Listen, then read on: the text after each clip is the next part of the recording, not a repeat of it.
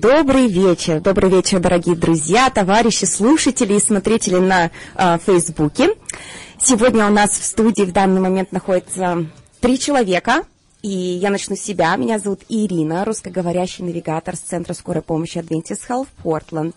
Сегодня также у нас с нами Женя, она также работает как и навигатор, и она продвигает как бы эм, понимание культуры русскоязычной среди медицинской как бы системы и так далее. Сегодня с нами есть Женя, она поможет мне с переводом, потому что будет мне тяжело и вести программу, и переводить. И также у нас есть доктор Малмин. Мы приходили уже с ним в студию до этого. И э, я хочу вам напомнить, что на данный момент он принимает новых пациентов – он находится, относится к клинике Adventist Health Portland. В том числе у них есть отделение женской гинекологии и акушерства. Их адрес находится на 10101 South East Main Street, комната номер 3001 в Портленде, Орегон, 97216. Это напротив главного здания Adventist Health Portland.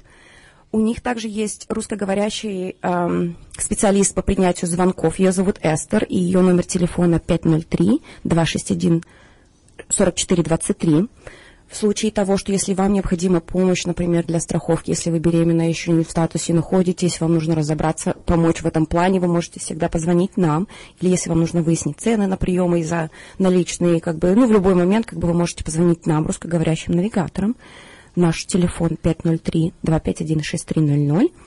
Также опять телефон, а, чтобы записаться к гинекологу. Также у них есть доктор Малмин, доктор Стин, 503-261-4423. И наш навигаторский телефон 503-251-6300. Итак, давайте, давайте начнем с того, что мы вообще сегодня перед тем, как мы собрались, мы выяснили о том, что не каждая женщина знает, когда же именно можно идти к гинекологу или по каким причинам или чего ожидать. Вот мы дам, дадим немножко времени доктору Малмину рассказать об этом. Hi, доктор Малмин. Hello. Thank you so much for having me back. Здравствуйте, говорит доктор Малмин. Спасибо большое, что вы меня снова пригласили в студию. Мы очень рады вас видеть. И сегодня мы хотим вас спросить, для чего нам нужно прийти к доктору-гинекологу? и что нам ожидать. Расскажите нам, а после этого мы перейдем к тем вопросам, которые задали наши слушатели. So we're really happy to see you, and we have several questions for you. Why? Uh, what are some reasons for coming um, to see a gynecologist, and um, and um, what to expect? Okay. So, the, the big question. There are a lot of reasons why a woman um, should come in to see an OBGYN. Это такие очень хорошие вопросы. Причины для посещения гинеколога много. More than I could discuss here in this show, but I'll try. Гораздо больше, чем у нас есть времени сегодня, но я постараюсь. But I'll talk about some of the common reasons and break it down by age group and я поговорю о самых основных причинах, и мы также поговорим, как, чем они отличаются в разных возрастных группах. So, early on, teens and 20s, some of the, the most common reason that we see women are um, to talk about contraception, to have STD testing, um, planning for pregnancy. Um, с молодых женщин um, самые главные причины, по которым мы видим молодых женщин, это вопросы дето, планирования деторождения, а, болезни, которые распространяются половым путем, ну и подготовка к беременности. And with these visits, a lot of times um, there can be just discussion only. Um, so you don't necessarily need to have a pelvic exam, for example, to get on birth control. You don't have to have a pelvic exam. Uh, uh, очень часто это просто беседа с врачом. Uh, не обязательно проходить полный медосмотр. Uh, when you're planning for pregnancy, you don't necessarily need to have a pelvic exam at that visit. It's mostly a discussion. А когда вы планируете беременность, тоже не обязательно проходить медосмотр, это просто может быть разговор с врачом. And actually, even for STD testing, we don't have to do an exam for most of the testing that we would do. И даже если есть подозрение на э, половые заболевания, которые распространяются половым путем, тоже далеко не всегда мы делаем осмотр, можно по-другому их протестировать. Because it seems sometimes a common concern is if I come in, am I going to have a pelvic exam or not? What do I need to do to be ready for that? Do I have to have one? Are they going to make me do one? А потому что очень часто женщины, которые хотят посоветоваться, посоветоваться с гинекологом, тем не менее очень сомнев... ну, как бы не хотят приходить, потому что они думают, вот, надо будет проходить полный гинекологический осмотр, а мне так не хочется. And kind of like what we discussed la- last time, it's always a discussion, and I will give what I recommend, but it's always up to the patient. So if you ever don't want to have an exam, you don't have to. If we're ever not planning for an exam and you want to have one, you let us know and we'll do one. А, Как мы уже обсуждали в прошлый раз, я очень прислушиваюсь к мнению пациентов. А если вы очень против гинекологического осмотра, то я пойду вам навстречу. И с другой стороны, если я не планировал такой осмотр, а вы хотите, чтобы я что-то на что-то посмотрел, то я готов провести этот осмотр. Another really common one, which I mentioned already, is annual exams. А, Еще очень важная причина, по которой стоит приходить к гинекологу, это ежегодный осмотр. And as is suggested in the name, it's recommended to have an annual exam every year, starting at about age 21. И как и название этого осмотра предполагает, ежегодный осмотр нужно проходить каждый год, начиная с возраста 21 года. And depending on your age will determine a little bit of what we discuss at that exam.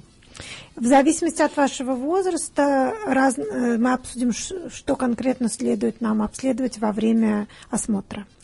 But often we talk about general health screenings, blood tests, or labs that may need to be done. Очень часто мы говорим об об- общих вопросах здоровья, о, о проверке общего анализа крови.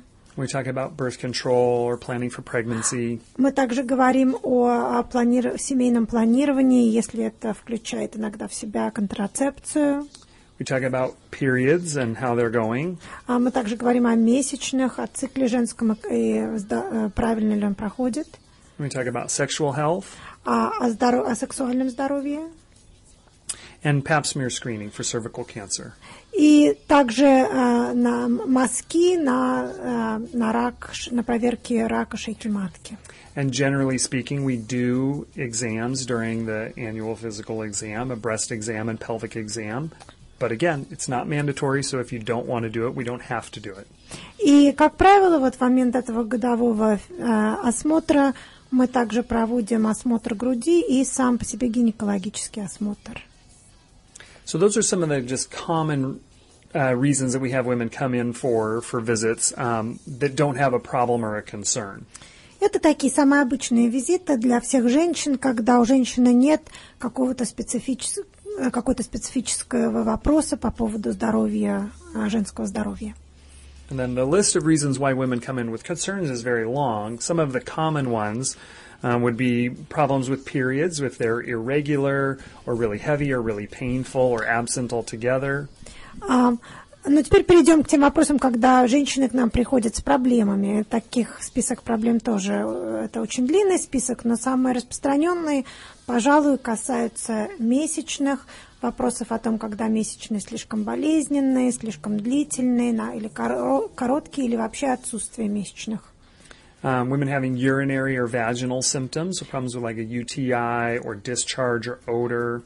А также вопросы, с, которые связаны с мочеиспусканием и а, заболевания а, мочевого пузыря и какие-то запахи, э, ну, ненормальные запахи.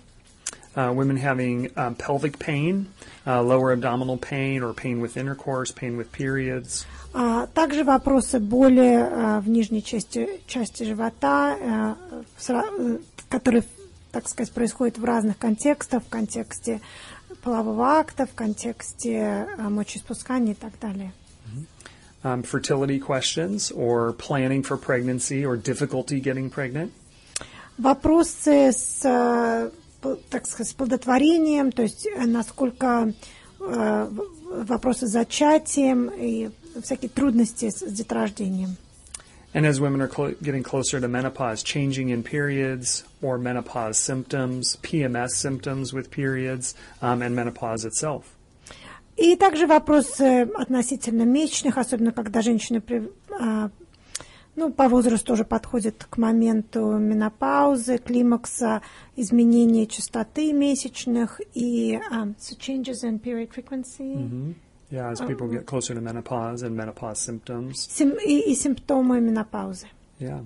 And then even um, bladder or prolapse symptoms, so leaking of urine um, or, or um, prolapse of the pelvic organs. А, ну и также вопросы с мочеиспусканием, допустим, иногда происходит а, такое не... Непроизвольное протечение. непроизвольное, да, не, не- недержание мочи, а, и также а, пролапс, это как, Это как бы опущение- опущение опущение матки и других органов. So most of our patients are between 21 and 60, but we see teens up through women in their 90s. А, большинство наших пациентов а, в диапазоне возраста от 21 до 60, но мы а, часто видим пациентов, начиная с тинейджеров и до женщин, которым уже за 90. Окей. Это очень интересно. Безусловно, наверняка многие женщины уже знакомы. Ам, и, ам, то есть, в любой момент, если даже к нам приходит тинейджер, например, но она ни морально, ни физически не готова к осмотру, как бы у гинеколога на гинекологическом кресле, вы можете обойтись разговорами с какими-то анализами и исследованиями, чтобы как бы женщина не переживала. Правильно я понимаю ли это? So if you, if a teenager wants to come for a consult, it's not necessarily the case that she'll need a gynecological exam. There could just be a discussion and some recommendations that don't require a full exam. Is that right? Yeah, correct. Yeah, most most things that we do we would just discuss. And even if we do recommend a pelvic exam, it's always up to the patient if that's something that she feels comfortable with doing. And we do have patients come in for their very first pelvic exam and we go much slower for those visits, talk through what is involved, make sure that their questions are being answered as we go and they understand what's happening and why. А, то есть, как правило, с тинейджерами мы а, действительно не делаем гинекологический осмотр. Это просто беседа, ответы на вопросы. Но если такой осмотр следует, по- показан, и а, пациентка сама на это согласна, то есть мы всегда просим согласия, то эм, в этом случае э, первый гинекологический осмотр, который мы проводим, э, мы проводим гораздо медленнее, осторожнее, мы очень много объясняем, чтобы было понятно э, шаг за шагом, что мы делаем. Отлично, отлично. И у нас также есть вопросы, которые нам предоставили слушатели, и мы хотели бы вас задать, вам их и задать. Я начну с вопроса по, ам, по кисте яичников. So we also have some uh, questions from our listeners, and we'll start with a question about ovarian cysts. Okay? Ам, какова причина появления кисты и какие симптомы можно наблюдать при наличии кисты яичников? Может ли эта проблема привести к чему-то более серьезному? Возможно ли поликистоз, синдром, когда яичников образуется несколько кист, уйти сам по себе без лечения? There's a bunch of questions in Um, one. so, what could be the cause? Uh, so, a few questions about ovarian cysts, the causes, the symptoms. Could ovarian cysts turn into something more serious? Could the polycystic ovarian syndrome, um, how it's connected to cysts, can it just resolve on its own without treatment? Um, and finally, what to do if the woman is young and still not sexually active but has an ovarian cyst and is in pain? And we can repeat those questions. Okay. Yeah, wow, that's a lot of really good questions. Мы сразу решили, да, доктора закидать вопросами. Yeah. Um, so ovarian cysts are very common. Uh, women through their reproductive years actually make cysts on the ovaries all the time, every month. Oh, making cysts. С- то- кисты на яичниках это на самом деле очень распространенное и нормальное явление, потому что каждый месяц яичник, чтобы произвести яйцеклетку, должен произвести кисту. Generally, they're pretty small though, and they don't cause problems. Как правило, такие кисты очень маленькие по размеру и не приводят ни к каким проблемам. But cysts can be painful or cause issues depending on how big they get um, and what types of cysts they are. Но также кисты могут э, стать более крупными по размеру и более болезненными, и все это зависит от того, как, что это за киста. Um, most often, what women feel is sharp or dull, achy, cramping pain more to one side of the pelvis or- or the other, not similar to uterine cramping pain like they would have with their period. Как правило, а, болезни, болевые ощущения, которые сопутствуют а, кистам, это или острая боль, или более тупая боль, но которая более, а, так сказать, чувствуется в одной, в правой или в левой стороне, и она не похожа на боль а, при месячных, которые, в общем-то, что мы чувствуем, это боль а, матки, которая э, входит в спазмы. And a majority of ovarian cysts will resolve and go away on their own. И большинство таких кист, они сами проходят без какого-либо лечения. And there are a few types that we see commonly that won't go away on their own, and we keep an eye on, and sometimes even need to do surgery on. И некоторые, но некоторые такие кисты сами по себе не проходят. И таких есть несколько типов, и мы за ними наблюдаем. И некоторые даже убираем хирургически. And for some women that are having painful or large ovarian cysts happen over and over and over again, we can give treatment to try to keep them from developing so many ovarian cysts. А у женщин, у которых происходят рецидивы, то есть п- повторяются кисты снова и снова, мы даже можем предложить какое-то лечение, которое предотвратит э, но- новообраз- новые кисты. For women under 50 to 60 years old, the chances of ovarian cysts being cancerous are pretty low. Женщинам, которым еще нет 50 или 60 лет, шансов, что их э, киста яичника станет э, раковой, очень маленькие. But there are types of benign ovarian cysts that can still be dangerous to the ovaries. Но даже бывают доброкачественные кисты, которые, тем не менее, могут навести- нанести вред яичнику. So usually what we do is a pelvic ultrasound um, to investigate how big and where and what type of cyst may be on the ovary, if that's what we think is what's going on. И в таких случаях мы а, проводим а, ультразвук, а, анализ ультразвука, п- чтобы посмотреть размер кисты, что она из себя представляет.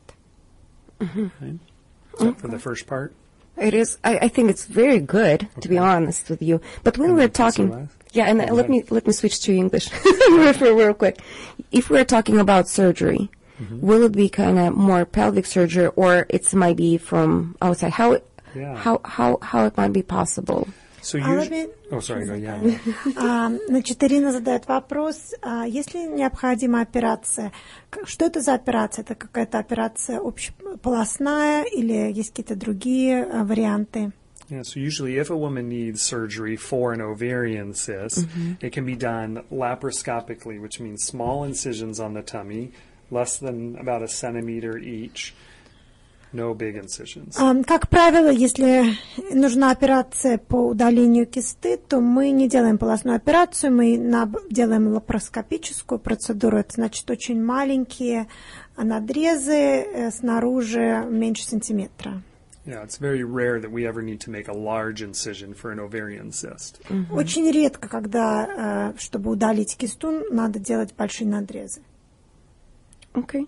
Отлично. Я очень удовлетворена этим вопросом. По крайней мере, я теперь знаю, что вы с этим делаете. Now I know what you're doing with cysts, in case of if needed. Yeah. Окей, я продолжу задавать вопросы. И ам, большинство м, вопросов, которые мы получили в нашем опроснике, говорили о том, конечно же, что как бы как подготовиться к к приему, да, говорили о том, что, конечно же, нужно принять душ и быть чистым, а, когда подходишь как бы к доктору, подготовить список вопросов, которые бы, которые бы можно было спросить у доктора. Но в основном никто не знал, когда же будет осмотр в гинекологическом кресле, когда просто физический осмотр, в чем же разница? Я думаю, что доктор уже ответил на этот вопрос. So, yeah, I think that we answered this question already. How to Okay. prepare, how to prepare for uh, for your for your visit, how to know is it going to be um, a pelvic exam or not. But if if we're talking about pre- preparedness for for a visit, what do you expect from a patient? How she should be prepared? А вопрос такой, что ожидает врач от пациента, э, как должен пациент подготовиться к визиту гинеколога? Well, we see women in all different states.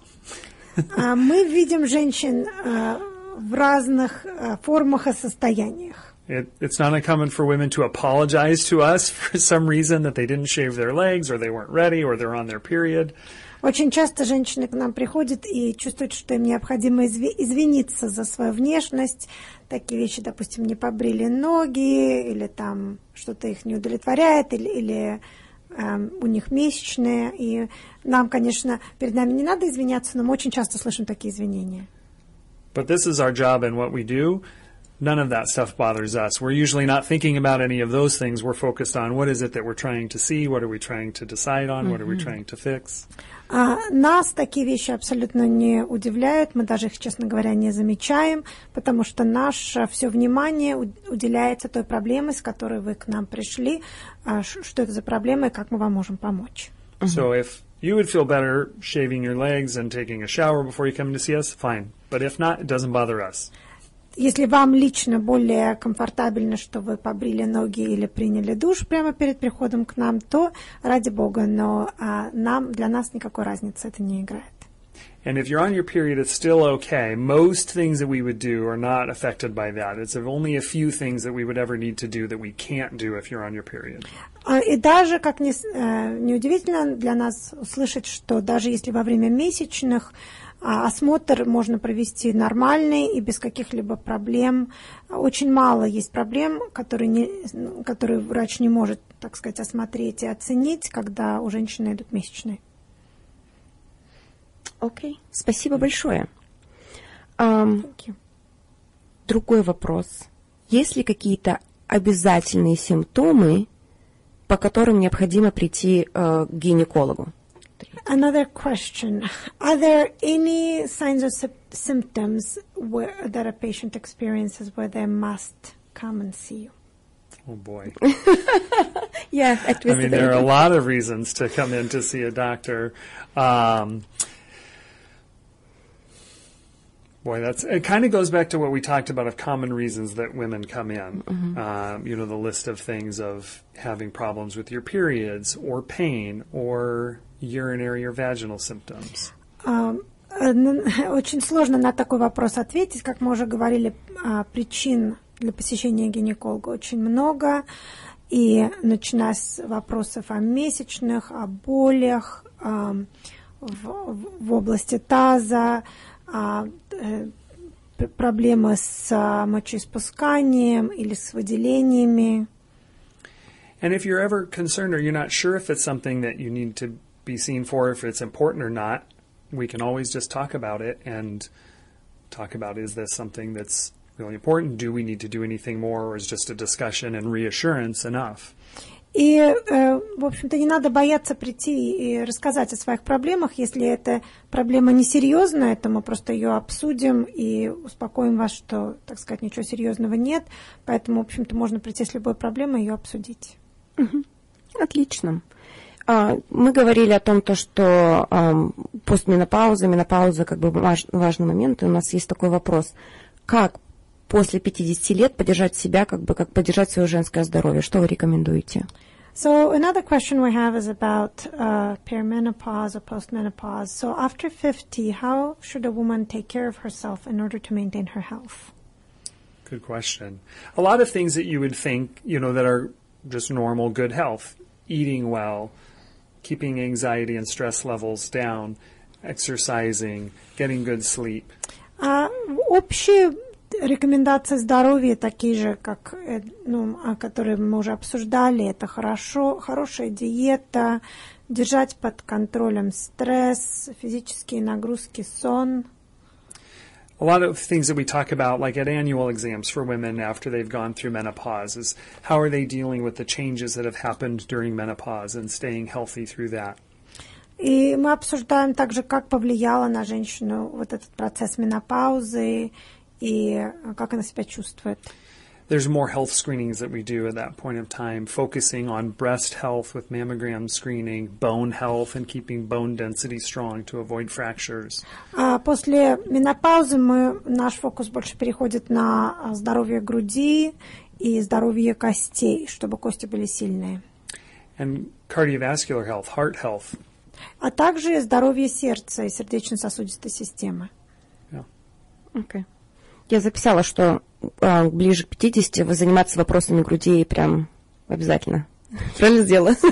So I took a note that around 50 uh, really should focus on breast health.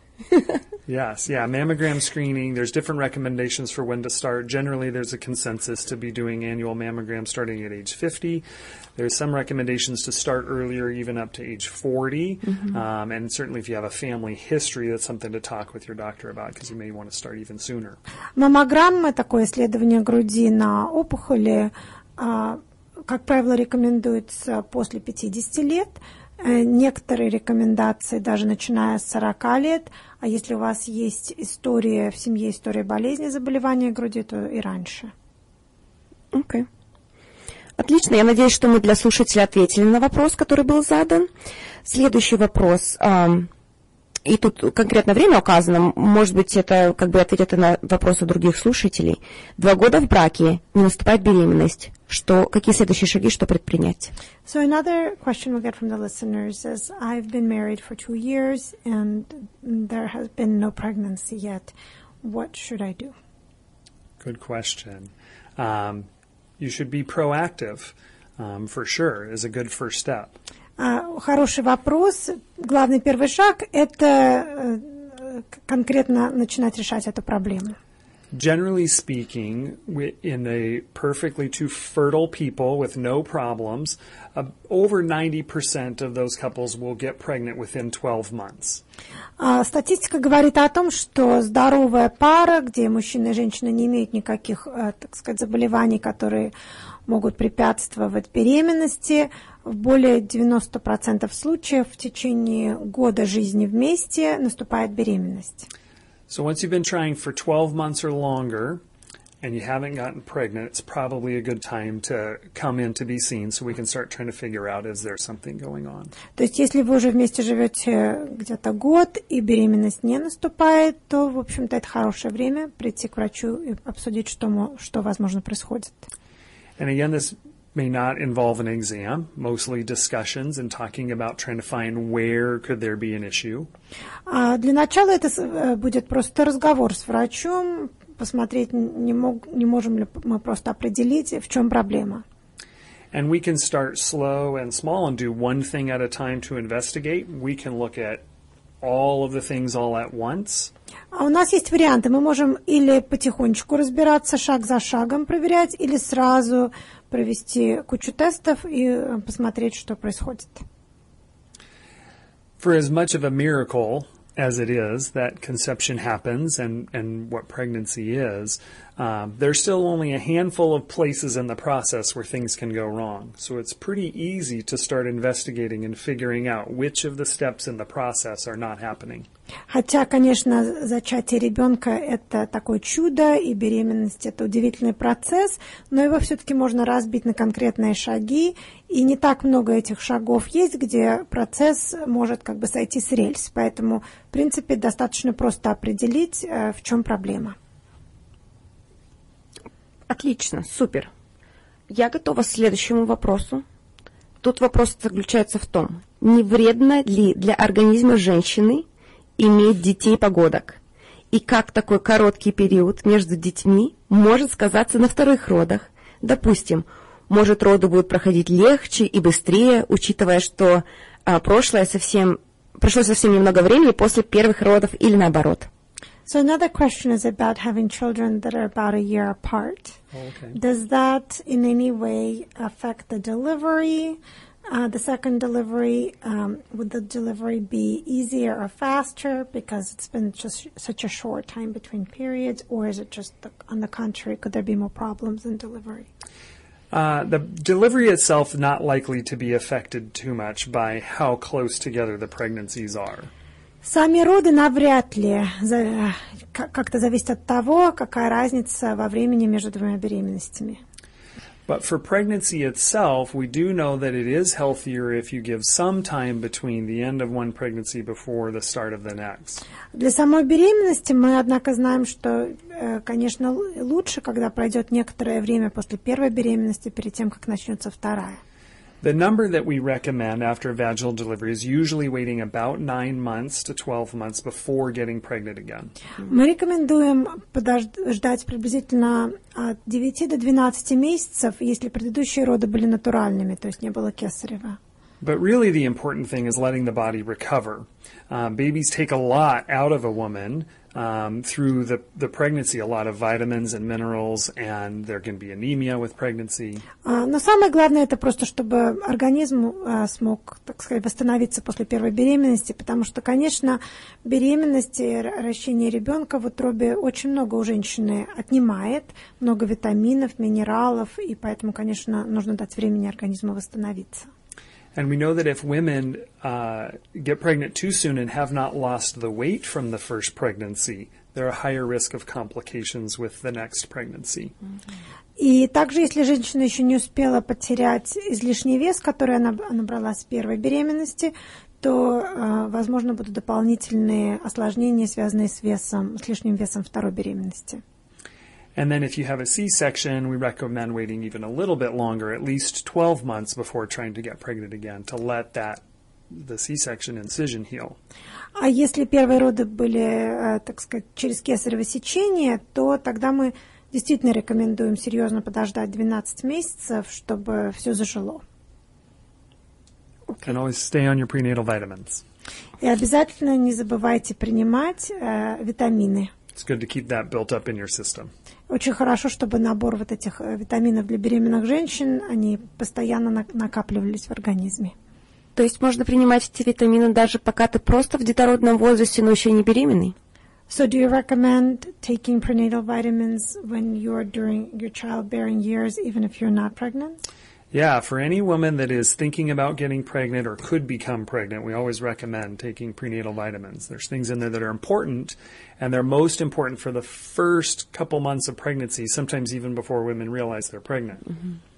То есть, да, мы действительно рекомендуем, что женщины детородного возраста, которые планируют забеременеть, все время принимали вот эти, эти пренатальные а, организмы для беременных женщин, а, потому что есть очень, они имеют в себе очень важные компоненты, которые важны для здоровья ребенка, и некоторые из них важны именно в первые два месяца внутриутробного развития, в то время, когда женщина еще даже часто не знает, что она беременна. Окей. Очень интересно, спасибо вам большое. Thank you, that was really interesting. Окей. Как вы думаете, мы ответили ли на все вопросы или было ли что-то у нас еще запланировано обсудить? Um, Is that a this is a question to Dr. Malman, yeah. Because I have a question. oh, we do have a question. Zhenya Das, of course. Okay. I have a question. Yeah. Um, so going to have to translate It's okay. Um, so my mother-in-law, um, who is in her 70s, says that after about 70, doctors act like you don't exist below the waist. They're so mm. obsessed with that part of your body when you're younger, and after 70, nobody seems to care. Aren't I at risk for that, for uterine cancer, you know, different ovarian cancer? Why does my doctor not even seem to care that there's anything below my waist anymore? Let me interpret that first. Значит, ам, Женина э, свекровь, она говорит то, что она, ей уже чуть больше, чем 70 лет, и она говорит то, что она заметила, что после 70 лет врачи как будто не замечают, что у нее есть а, какие-то части тела как бы а, ниже Ниже ее пояса, ниже талии. Да, то есть как бы... И какие риски существуют для образования рака матки, да? Э, Ничего я Ну не да, то да? Что да, да, что есть э, э, риски по-прежнему остаются. Каждая женщина, естественно, боится риска рака матки, э, яичников и так далее, а врачи как будто бы даже внимания. перестают, как будто бы эти риски просто уходят, и уже никто даже не спрашивает и не смотрит. Okay. Good question. Хороший вопрос. So, a lot of women, when they're seeing their primary care providers as they get older, it's their bigger problems are other things usually heart health, like blood pressure, cholesterol levels, um, other issues that primary care is more dealing with, not female issues. А, а, ответ таков, что очень часто люди, женщины, которым за 70, и которые ходят к обычному терапевту э, на физосмотр, а, у терапевта большие проблемы. То, есть со здоровьем этой женщины, как правило, начинаются проблемы с давлением, со здоровьем сердца, и уже как бы не доходят руки до остальных вопросов. So when most women go in for exams with their primary care providers, that's really where all of the focus is, and so they don't have time left to talk about this. Some primary care providers aren't comfortable talking about those issues because it's not what they do every day. И таким образом женщины, которые просто только ходят к терапевту, как правило, их терапевт уже не имеет времени достаточно во время визита обсуждать другие вопросы, а у некоторых даже нет такой специализированной экспертизы, и они не знают даже, что делать. So we certainly have plenty of women after menopause that see their primary care for their annual health screenings and then come see us for their breast and pelvic exam and discussion about female health. Поэтому у нас достаточно много пациентов, которые ходят к обычному терапевту заниматься своими общими вопросами здоровья и по-прежнему ходят к гинекологу, чтобы заниматься вопросами здоровья груди, а также органов малого таза, женских органов. Mm-hmm. Is that it? Sure. Окей. Окей, я надеюсь, то, что девочки за 70, кому за 10, за 70, никто не почувствовал себя а, как бы оставленными в стороне. Давайте я вам так скажу. Если у вас есть сомнения, что доктор на что-то не посмотрел, что-то не, не доделал, и это вы говорите, например, своем лечащем враче, позвоните Ире и Ане и Жене по номеру телефона 503 251 6300 мы вас выслушаем и попробуем направить вас в правильное место. Для того, что если вы знаете, какое место вам посмотреть, если вы знаете, куда вам, а, за, за каким вопросом вы идете, безусловно, вы можете записаться в клинику доктора Малмина. И я опять-таки скажу, они находятся на Сот Ист Мейн-стрит напротив Адвентистского госпиталя. Это Адвентистский госпиталь в том числе. И вы уже несколько раз видели доктора Малмина. У них также есть доктор Стин. И в этой клинике есть девушка, которая говорит по-русски, и, я так понимаю, может быть, она же... Esther speaks Russian, Ukrainian as well? Mm-hmm. И даже Эстер говорит нас и по-украински. Так, номер телефона, куда можно записаться в клинику. Кстати, у них есть девочка Инна еще, она а, помощник как бы врача, она может тоже мной заняться. Их номер телефона 503-261-4423. Если у вас есть вопросы по страховке, переживания какие-то в этом плане, не стесняйтесь, звоните. Тоже русскоговорящая линия, наши навигаторы, работаем все время практически. 503-251-6300. Мы будем с, рад, с радостью как бы там для вас, для того, чтобы помочь, подсказать, направить, что-то сделать. И, безусловно, доктор Малмин будет эм, с радостью как бы разговаривать с вами на те же вопросы, личные вопросы, будет я думаю, что даже это будет интереснее, потому что, как бы, а, смотря на вашу конкретную ситуацию, вас могут взять определенные анализы, вас могут взять определенные тестирования, и как бы вы можете сразу получить полный курс необходимого. Как мы выяснили, что некоторые люди чувствуют себя оставшими в этом деле, не забывайте, у нас есть вопросы, как бы, которые нам нужно решать как женщинам. Как бы ваша нижняя часть тела, ниже талии, как Женя сказала, важна, но также мы должны заниматься вопросами груди после 50, некоторых даже чуть пораньше, поэтому как бы не оставляйте в стороне, это важно. Мы знаем, что процент как бы раковых болеющих среди, среди славян у нас большой, поэтому девочки, мальчики, это важно как бы выяснять на ранних стадиях. И Навигаторский телефон 503-251-6300, а, телефон доктора Малмина 503-261-4423 Ну, уже, конечно, есть вопросы. Do we have five more minutes, Irina? Yeah, I guess. Five more minutes. Okay. Because I've got a couple more questions. Я вижу, что Женя тут кто-то уже пишет. Я спасибо большое, что вы нас слушаете. Угу.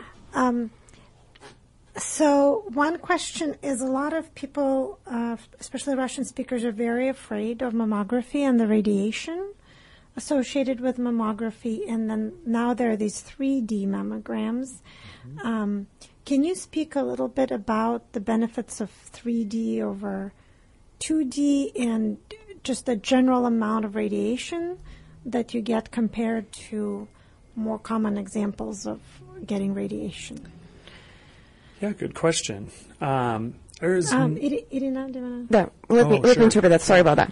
Uh, значит, э, Жене поступил такой вопрос. Славянское население переживает, когда мы говорим за, за маммографию, мы переживает за количество, за количество как бы, um, радиации, и Женя говорит о том, что сейчас существует маммография, которая называется 3D, и она спрашивает, может ли доктор Малвин предоставить небольшую информацию между разницей как бы маммография 2D и маммография 3D, и сказать как бы немножко об этом, потому что ну, у нас такое большое переживание есть за то, что нас может как бы это все дело облучить.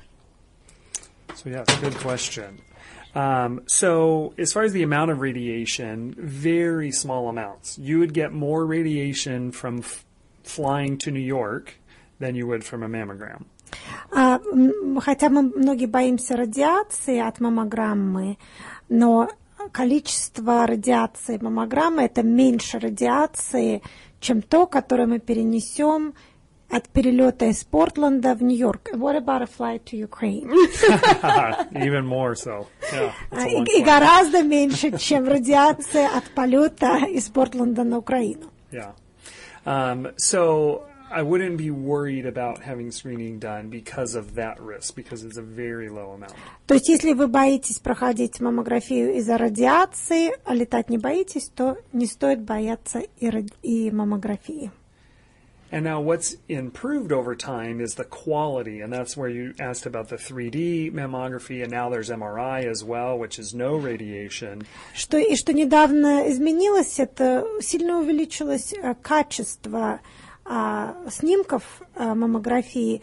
То есть теперь кроме маммографии в двух измерениях есть маммография в трех измерениях, то есть это 3D, а также можно пройти магнитно-резонансное обследование груди, которое вообще в себе не имеет никакой радиации. I'm an outdoorsman, so I think of it in this term as like if you go out in the woods and you're looking for deer out in the woods, if you have a really old pair of binoculars, you're only going to be able to see so well. А так как я очень люблю природу, то я приведу пример такой на природу.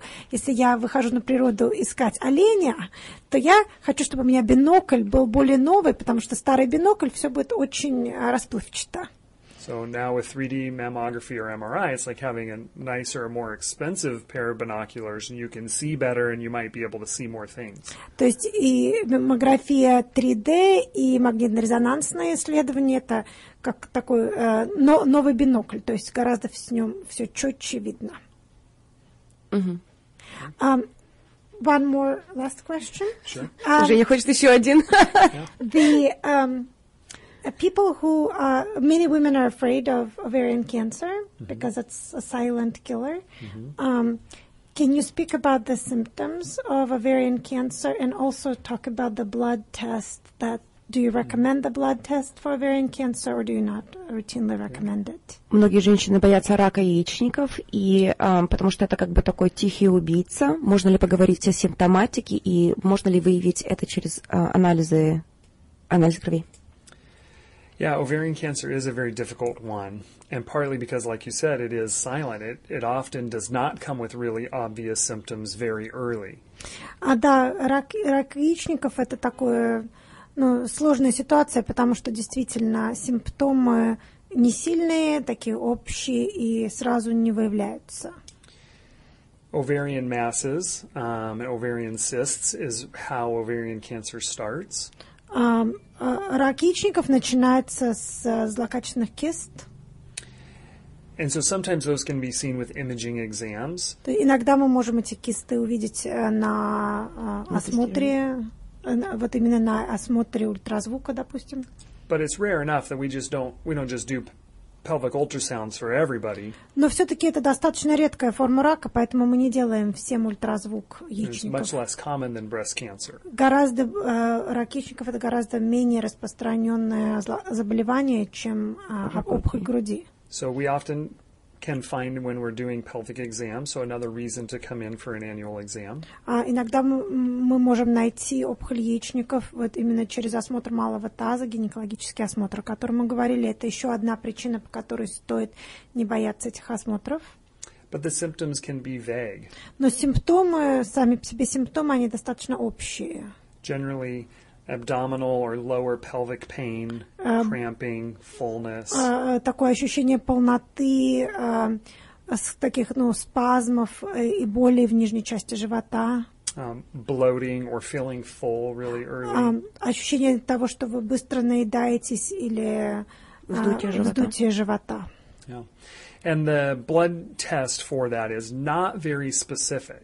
У нас есть э, специальный анализ крови, который мы можем провести, но это не очень, специ- это не очень точный анализ. There have been a lot of studies to look at it as a screening test, and it's not very effective.